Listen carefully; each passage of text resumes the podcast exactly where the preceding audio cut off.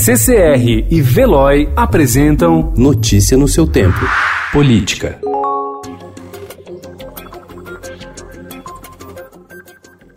O inquérito do Supremo Tribunal Federal, que investiga fake news, identificou empresários bolsonaristas que estariam financiando ataques contra ministros da corte nas redes sociais, sobretudo no Twitter e no Facebook. O Estadão apurou que as investigações estão bastante adiantadas e atingem até mesmo sócios de empresas do setor de comércio e serviços todos apoiadores do presidente Jair Bolsonaro. Embora o inquérito que tramita sob sigilo seja destinado a investigar apenas ameaças, ofensas e calúnias dirigidas a ministros do STF e suas famílias, as informações são de que o mesmo grupo de empresários também está ajudando a convocar os atos do próximo domingo, tendo como alvo o Congresso e o Judiciário.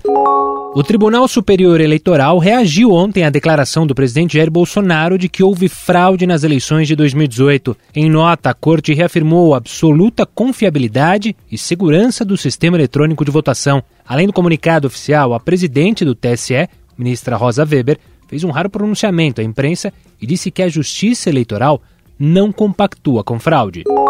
A licitação do Ministério da Educação para comprar kits escolares foi marcada por denúncias de fraude e favorecimento. A concorrência foi vencida pela Brinkmobil, empresa com histórico de suspeitas de irregularidades, acusada no fim do ano passado de fazer parte de um esquema que desviou 134 milhões de reais de dinheiro público do governo da Paraíba. O secretário municipal de Cultura de São Paulo, Alei Youssef, comunicou aos funcionários da pasta que vai deixar o cargo até o dia 20, quando termina o prazo legal de descompatibilização para os integrantes do executivo que pretendem disputar as eleições deste ano. Ele vai ser substituído pelo ator Hugo Pozzolo, diretor do Teatro Municipal. Alei Youssef vai se filiar ao Cidadania e é opção para vice de Bruno Covas.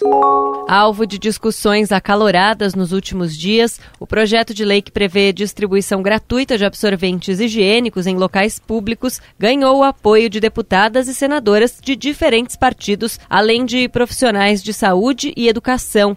Eu apresentei um projeto que prevê a distribuição de absorventes em espaços públicos, como postos de saúde, escolas, presídios.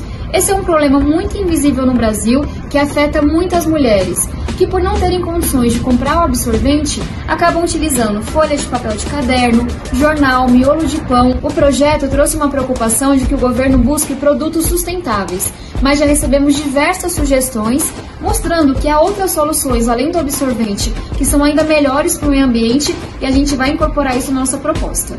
A proposta apresentada pela deputada Tabata Amaral às vésperas do Dia Internacional da Mulher, sob a justificativa de dar mais dignidade a mulheres pobres, despertou reações contrárias até de integrantes do governo, como o ministro da Educação, Abraham Weintraub. Notícia no seu tempo. Oferecimento CCR e Veloy.